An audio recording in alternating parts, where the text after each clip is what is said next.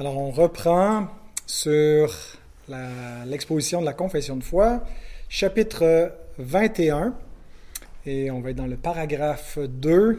Le chapitre 21 traite de la liberté chrétienne et de la liberté de conscience.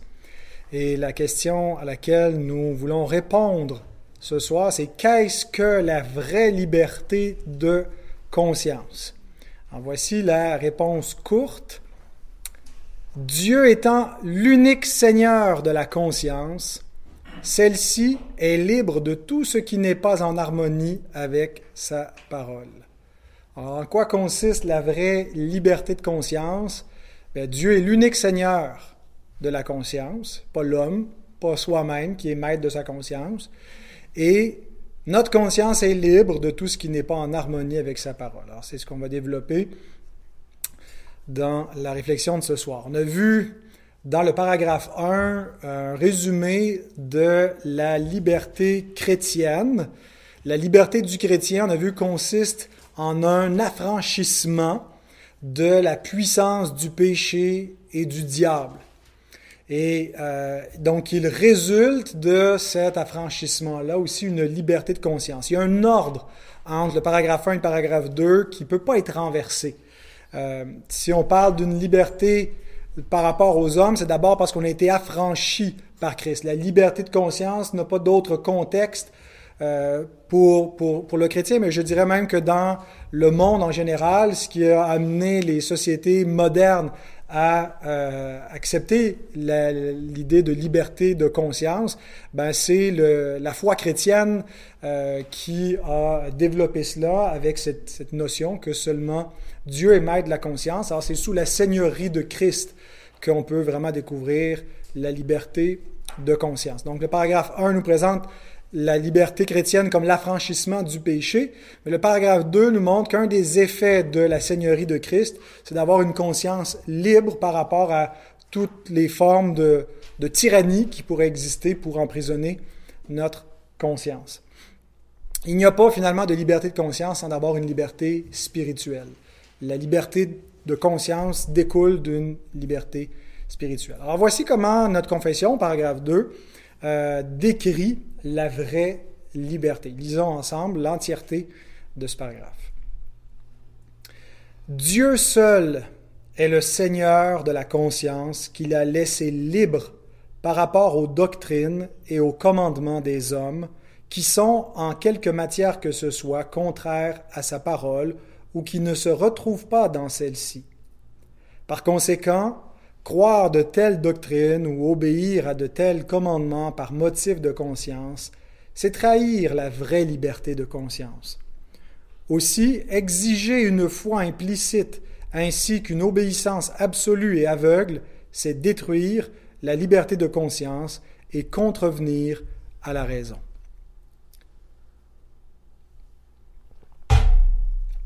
Alors, première remarque, la conscience a un maître.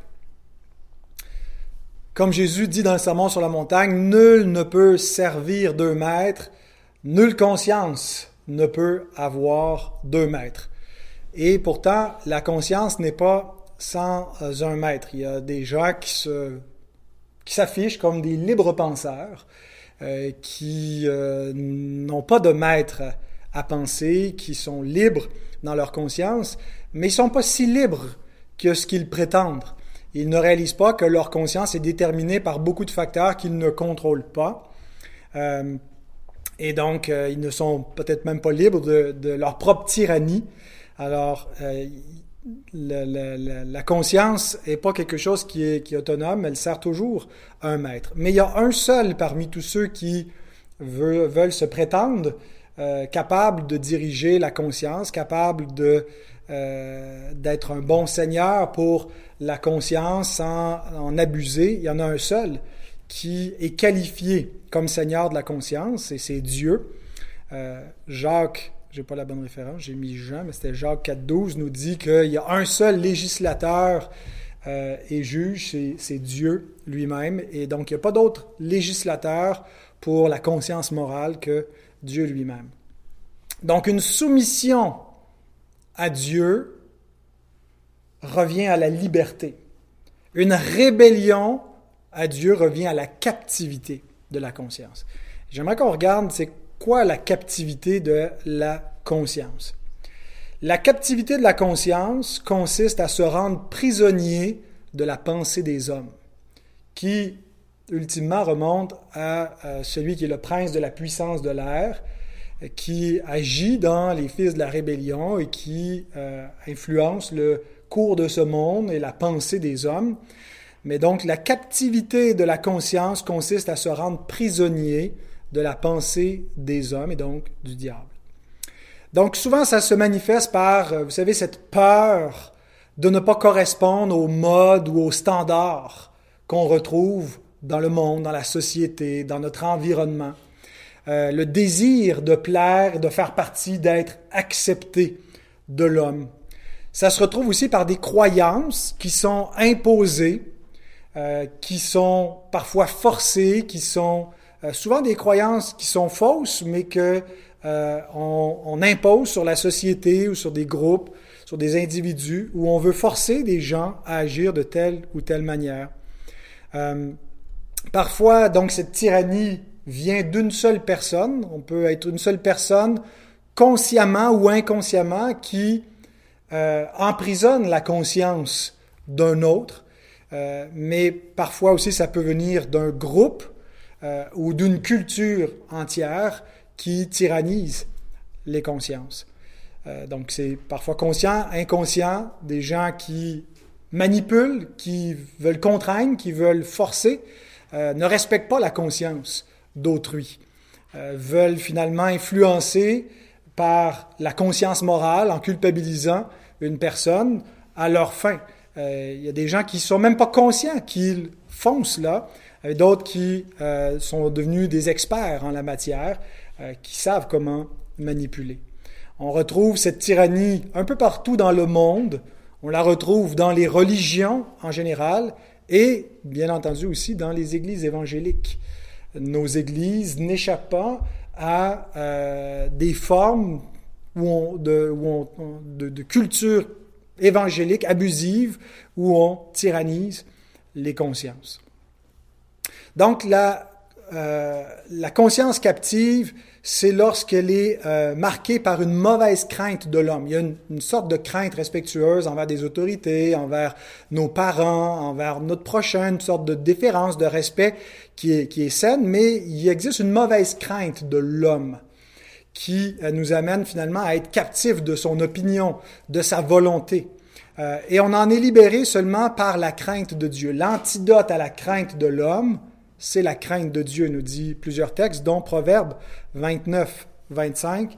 La crainte des hommes tend un piège, mais celui qui se confie en l'Éternel est protégé.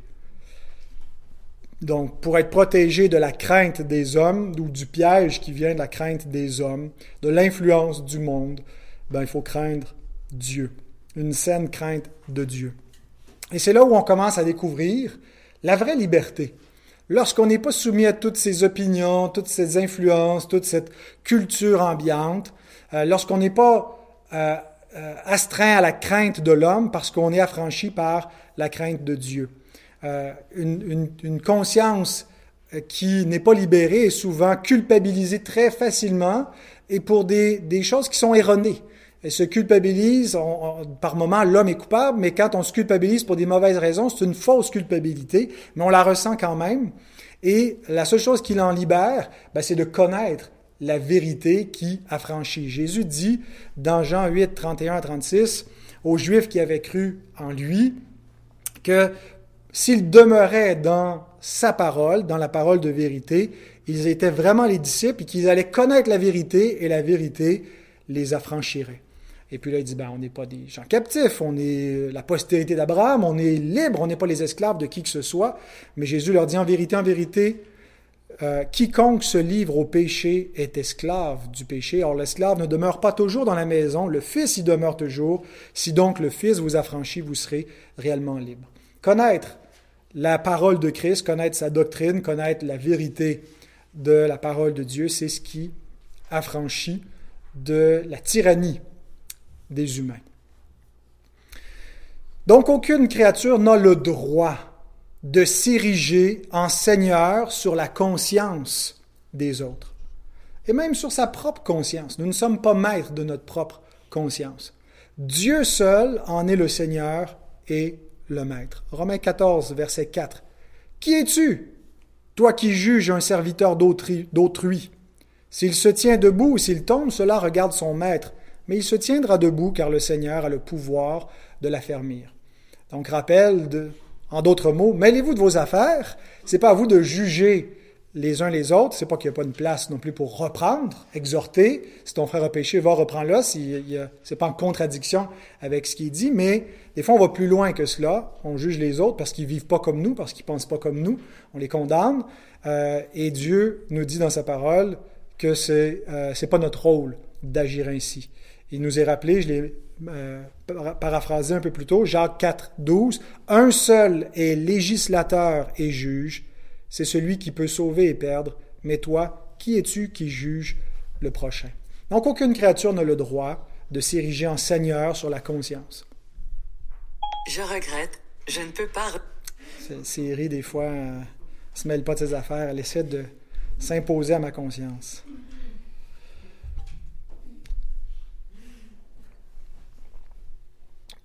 Certains libres penseurs sont choqués de cette idée que Dieu seul est le juge de la conscience et le Seigneur de la conscience, euh, et qu'ils ne sont pas même eux-mêmes maîtres de leur propre conscience. Ils voient Dieu et la religion en général comme euh, quelque chose de tyrannique. Dieu qui tyrannise l'homme par ses commandements et ses menaces de châtiment éternel s'il n'obéit pas à ce qu'il demande. Dieu ne tyrannise pas l'homme et sa conscience, Dieu assure le bon fonctionnement de la conscience de l'homme. Les libres penseurs qui revendiquent l'autonomie totale de leur pensée, qui rejettent Dieu, qui ne veulent pas penser les pensées de Dieu après lui, mais qui veulent être maîtres de leur pensée, en fait, ont une conscience déréglée, qui ne fonctionne pas comme elle devrait. Et euh, Dieu, c'est celui qui peut réparer la conscience de l'homme, une conscience qui a été abusée, une conscience qui est révoltée. Dieu est celui finalement qui assure le bon fonctionnement et l'épanouissement de la vraie liberté de conscience. Parce que euh, lorsque l'homme fait ce qu'il veut, finalement, il devient esclave de son propre péché, il n'est pas libre. Finalement, il est asservi à toutes sortes de pensées, de désirs euh, qui le contrôlent et l'asservissent. Alors, notre confession de foi décrit la liberté de conscience non pas comme la Constitution américaine euh, le ferait ou des documents euh, modernes de, loi et qui sont, euh, je pense, pour ce qu'ils ont à faire de régir la, liberté de conscience vis-à-vis du gouvernement et de la société, de bonnes affirmations. Mais lorsqu'on veut appréhender cette question-là dans un sens spirituel, biblique, théologique, il ne faut pas voir la liberté de conscience comme le droit de penser et d'exprimer ce qu'on veut, mais d'abord comme le droit de ne pas se faire imposer quelque chose qui ne vient pas de Dieu. C'est pas premièrement le droit de faire ce qu'on veut, de penser ce qu'on veut, mais c'est le droit de ne pas se faire imposer une pensée qui vienne pas de Dieu. La pensée des hommes.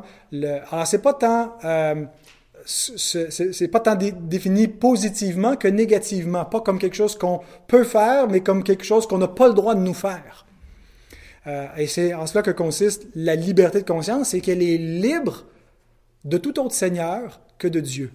elle ne peut pas s'affranchir de Dieu, il est l'ultime et seul Seigneur des, des consciences, même s'il y en a qui, qui, se rebellent contre lui, c'est à lui qu'ils vont rendre compte éventuellement. Euh, mais donc, être libre, ça veut dire être libre de tout autre pouvoir étranger à celui de Dieu. Alors on a le droit de ne pas se faire opposer, euh, imposer, pardon, d'une autre pensée que celle de notre Seigneur. Et euh, non, maintenant, qu'est-ce que ça implique vis-à-vis des autorités légitimes qui existent dans le monde et qui parfois imposent des règles, des lois, euh, des traditions qui ne sont pas explicites dans l'Écriture. Ils ne sont pas nécessairement en contradiction, mais notre confession dit qu'ils ne sont pas même contenus dans l'Écriture. Euh, on peut penser à des parents qui ne reçoivent pas toute la liste des euh, règles qui vont établir dans leur famille, à quelle heure les enfants vont se coucher, quel sera le genre d'alimentation, qui est-ce qu'ils auront le droit de fréquenter, est-ce qu'ils vont pouvoir euh, consommer euh, de l'Internet et de la télévision, quelle sera la, marge de liberté qu'ils ont, ainsi de suite. J'ai des enfants qui sont très intéressés à toutes ces questions-là. Et Dieu ne nous donne pas des euh, précisions euh, absolues sur tout cela. Il laisse la liberté aux parents. Il leur donne l'autorité de fixer des règles. Mais on sait qu'il y a des parents qui peuvent euh, parfois, sans nécessairement euh, abuser euh, de, de, de, de, d'une manière violente de leurs enfants, avoir peut-être des règles un peu trop rigides qui vont nuire à leurs enfants. Mais jusqu'où va leur autorité et jusqu'à quand? Euh, jusqu'à quand est-ce qu'ils exercent cette autorité-là? On peut maintenant transposer dans une autre sphère de l'existence notre rapport aux autorités civiles, au gouvernement. Euh, dans la période actuelle, on vit une pandémie et beaucoup contestent que le gouvernement empiète euh, de son autorité sur la société en général, qu'il nous brime nos, nos libertés. Euh, certains chrétiens revendiquent, au nom de leur liberté de conscience, le droit de se réunir et de ne pas tenir compte des, des interdictions du gouvernement parce qu'ils en appellent à une autorité plus élevée. Alors, quels, euh, quels sont les paramètres qu'un gouvernement peut finalement faire des lois qui sont pas clairement dans la parole, mais l'Écriture nous dit aussi que les autorités sont établies par Dieu, que nous devons nous y soumettre? Mais par moment, il y a des abus des autorités qui euh, respectent pas la conscience des individus et que euh, ben, on peut leur résister et désobéir comme on voit dans Acte 4. Euh, les, apôtres ou les autorités leur interdisent de prêcher l'Évangile, puis il dit ben, il vaut mieux obéir à Dieu plutôt qu'aux hommes. Et puis on est prêt à faire face aux conséquences. C'est pas avec un esprit de défiance et de, de renversement du pouvoir, mais tout simplement une désobéissance civile où on va donner aux autorités l'honneur qui leur est dû, mais ici on ne donnera pas à, à, à, César ce qui revient à Dieu. Dans une église, euh, une église va avoir des, des, règlements, des traditions parfois qui sont pas dans l'Écriture sainte. Euh, est-ce qu'elle a, c'est quoi sa marge de manœuvre? Pour euh, établir ces, règles-là et euh, adopter certaines traditions euh, ou pas. Les chrétiens auront des opinions divergentes sur comment répondre à ces questions-là, comment déterminer le, pouvoir des parents, du, gouvernement, de l'Église. Et ce que je voudrais dire à ce chapitre, c'est que nous avons aussi la liberté de ne pas être soumis aux convictions des autres en cette matière-là. Euh, chacun a une perspective euh, différente sur qu'est-ce que l'Écriture enseigne. Ça ne veut pas dire que euh, tout le monde a raison, mais nous sommes appelés à respecter la conscience des frères et des sœurs qui ne voient pas nécessairement les choses de la même façon que nous, parce que la conscience n'est pas uniforme. On peut avoir une confession de foi, s'entendre, puis uniformiser autant que possible la doctrine chrétienne, mais la conscience, c'est pas une doctrine. Hein, c'est une, une, sorte de sensibilité morale, euh, surtout pour des choses qui sont pas toujours définies par les commandements de Dieu. Et donc, le, le contour de notre conscience n'est pas identique d'une personne à l'autre. On n'a pas les mêmes frontières, on n'a pas le même bagage, on n'a pas été élevé avec les mêmes valeurs euh, et, et, et, on n'a pas non plus tous au même cheminement dans notre compréhension de la parole de Dieu. Euh, certains ont une compréhension plus approfondie, d'autres euh, euh un peu moins élaborée. Euh, et, et, donc, leur conscience n'est pas nécessairement affectée parce que parfois ils transgressent la parole sans le savoir et leur conscience a besoin d'être informée. Mais il faut vraiment tenir compte que dans notre vie d'Église, ben, la conscience n'est pas uniforme. Euh, et on voit dans Romains 14, vous pouvez lire tout ce chapitre-là, où la, conscience, finalement, va, va, prendre des formes complètement différentes. Et l'appel, c'est pas essayer d'uniformiser les consciences, mais de respecter la liberté de conscience des uns et des autres, et de se rappeler que chacun va rendre compte pour sa propre conscience devant Dieu. Romains 14, 12 dit, chacun de nous rendra compte à Dieu pour lui-même. Alors c'est important que la conscience soit éclairée par la parole de Dieu et non pas par des opinions euh, humaines, euh, puisque c'est sur cette base-là qu'on est appelé à former notre conscience. C'est pas juste dans le vide ou de nos propres préférences, mais de euh, d'approfondir notre compréhension de la parole, mais encore là, euh, des chrétiens bien ancrés dans la parole n'auront pas la même opinion sur le rôle du gouvernement, et en particulier dans la crise actuelle. Et je pense qu'il faut respecter des divergences de vues et laisser les uns et les autres agir selon leur conscience. Et les églises, il y a une, conscience ecclésiale où les églises euh, en assemblée peuvent prendre des décisions, peuvent prendre des votes, euh, et, pour, et, puis euh, bon, on n'a pas toujours la, euh, tous les individus qui pensent pareil, mais il peut y avoir une majorité de gens qui vont dans un sens et il faut respecter donc la conscience. Donc sur cela, la, confession de foi nous donne deux devoirs vis-à-vis de la conscience. Le devoir de respecter notre propre conscience et le devoir de respecter la conscience des autres. Je termine avec ces deux devoirs-là. Euh, nous n'avons pas la liberté de croire n'importe quoi, ni d'obéir à n'importe quel commandement. Euh, nous devons nous soumettre au Seigneur, et si on se soumet à un autre Seigneur que celui qui est le seul Seigneur de la conscience, bien, nous trahissons la vraie liberté de conscience. On peut le faire en étant euh, bien en paix. On va voir dans le prochain paragraphe que certains euh, prétendent au nom de leur liberté chrétienne faire ce qu'ils veulent, puis ils tombent dans, certains péchés, puis ils sont pas inquiétés de cela dans leur conscience, mais c'est parce qu'ils ont endurci leur conscience. Mais donc, nous devons nous efforcer de comprendre la parole de Dieu pour y obéir, et sans quoi on se nuit à soi-même. Toujours dans Romains 14, Paul dit au verset 22, Heureux celui qui ne se condamne pas lui-même dans ce qu'il approuve. Celui qui a des doutes au sujet de ce qu'il mange est condamné parce qu'il n'agit pas par conviction. Tout ce qui n'est pas le produit d'une conviction est péché. Alors essayons d'avoir une conscience éclairée et de ne pas redevenir esclaves des hommes. 1 Corinthiens 7, 23, vous avez été rachetés à un grand prix. Ne devenez pas esclaves des hommes de pas se. Euh, donc, notre devoir est de respecter notre propre conscience. Et ça prend un certain courage par moment, ça prend du discernement, parce que c'est pas toujours évident de savoir comment se soumettre à Dieu dans telle ou telle situation. Il y a des situations complexes dans la vie.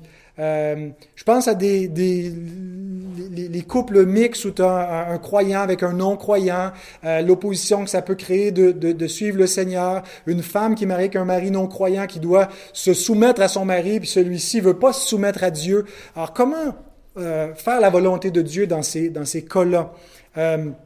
Et c'est pas toujours donc évident de discerner, puis c'est pas toujours facile non plus de, de, le faire, même quand on discerne. Des fois, c'est il y a un coût mais je pense que tout croyant devrait tendre à, euh, avoir une bonne conscience devant Dieu. Ça devrait être un point d'honneur et on devrait euh, supposer que chacun de nos frères et sœurs cherche à avoir une bonne conscience et ne pas douter de leurs motifs.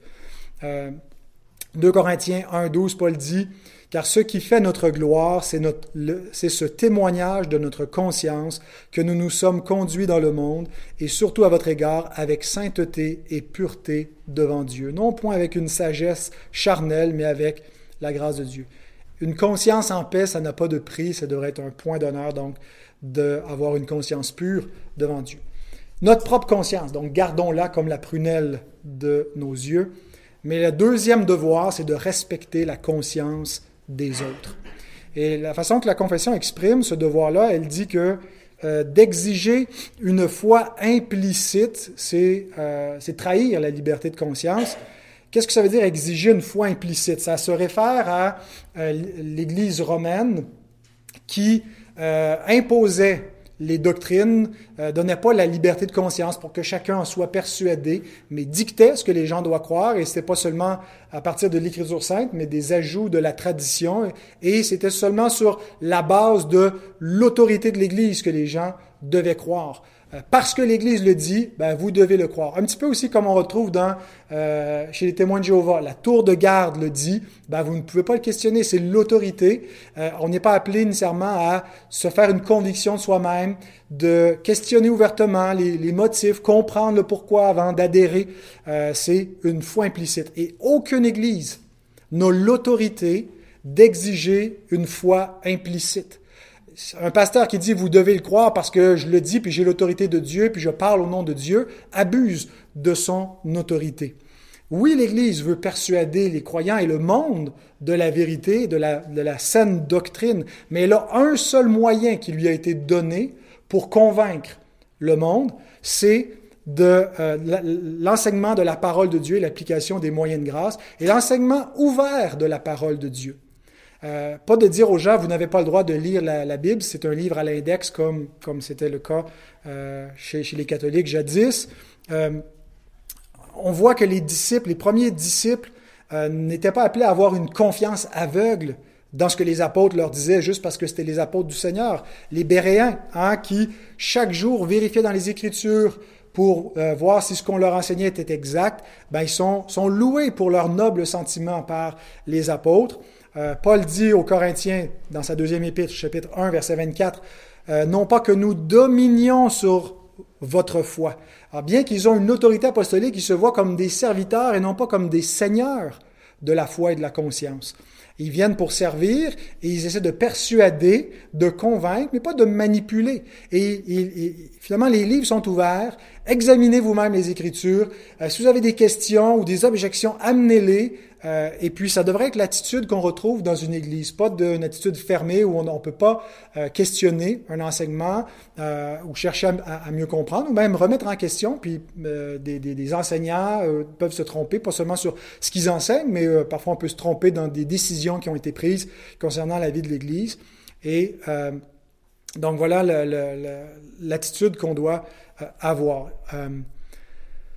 donc des rappels importants c'est qu'on ne peut pas forcer la conscience, même pas avec la vérité. Nous ne pouvons pas dicter à nos enfants, à nos proches, à qui que ce soit, ce qu'ils doivent croire. bien sûr qu'on leur proclame, on l'affirme avec autorité, avec conviction, mais nous ne pouvons pas euh, contraindre avec des menaces ou avec de la manipulation, euh, même si c'est la vérité qu'on proclame. Euh, et, c'est détruire la vraie liberté. Quand on, convertit les gens de force, euh, qu'on les baptise à la pointe de l'épée, euh, comme, comme, comme, le christianisme a pu faire à certaines époques du, du, Moyen Âge, dans les croisades, et puis je pense que parfois aussi il y a des choses qui sont caricaturées, mais on, on, sait qu'il y a eu ces, ces, cette approche un peu euh, d'imposer la vérité en pensant que finalement on rend service aux gens parce que c'est la vérité, puis on va les, les, sauver de force, mais on ne peut pas. La seule arme que nous avons, c'est la proclamation de la vérité et les moyens de grâce. Et non seulement nous devons la proclamer, mais avec la même attitude qui caractérisait celui qui est la parole faite chair, la vérité, la douceur de Christ. Euh, Paul dit dans 2 Corinthiens 10, 1 à 6, moi, Paul, je vous prie par la douceur et la bonté de Christ, moi, humble d'apparence quand je suis au milieu de vous et plein d'ardiesse. Et, c'est intéressant parce que dans le reste du passage, il, s'en va chez eux, même, il est prêt à exercer la discipline, mais c'est pas un abus d'autorité. Il va pas le faire contre leur conscience. Euh, et donc, on a des armes spirituelles, on a des moyens de grâce, on a la discipline de l'Église, mais ça ne se fait pas contrairement à la, douceur, à l'ouverture, à une main tendue. Il est dit aux euh, des pasteurs qui doivent redresser avec douceur les adversaires dans l'espérance que Dieu leur donnera la repentance pour arriver à la connaissance de la vérité. Combien des fois juste par une, une attitude rébarbative, dure, fermée, défiante, arrogante vis-à-vis du monde, repousse des gens avec la vérité? Si on a la vérité, on doit euh, l'annoncer, mais aussi avec la disposition, la, douceur, l'amour que, euh, que nous sommes appelés à avoir et qui caractérisait notre Seigneur. Euh, et Pierre nous dit, Sanctifiez dans vos cœurs Christ le Seigneur étant toujours prêt à vous défendre avec douceur et respect devant quiconque vous demande raison de l'espérance qui est en vous. Quelqu'un vous demande raison de votre conscience, de votre façon de penser, de vos décisions. Euh, vous devez répondre, mais avec douceur, euh, parce que c'est pas tout que de dire la vérité, mais il faut la dire d'une certaine façon. Et c'est en faisant cela qu'on respecte la conscience des autres et qu'on les invite à une vraie liberté de conscience, à embrasser cette vérité qui libère. Amen.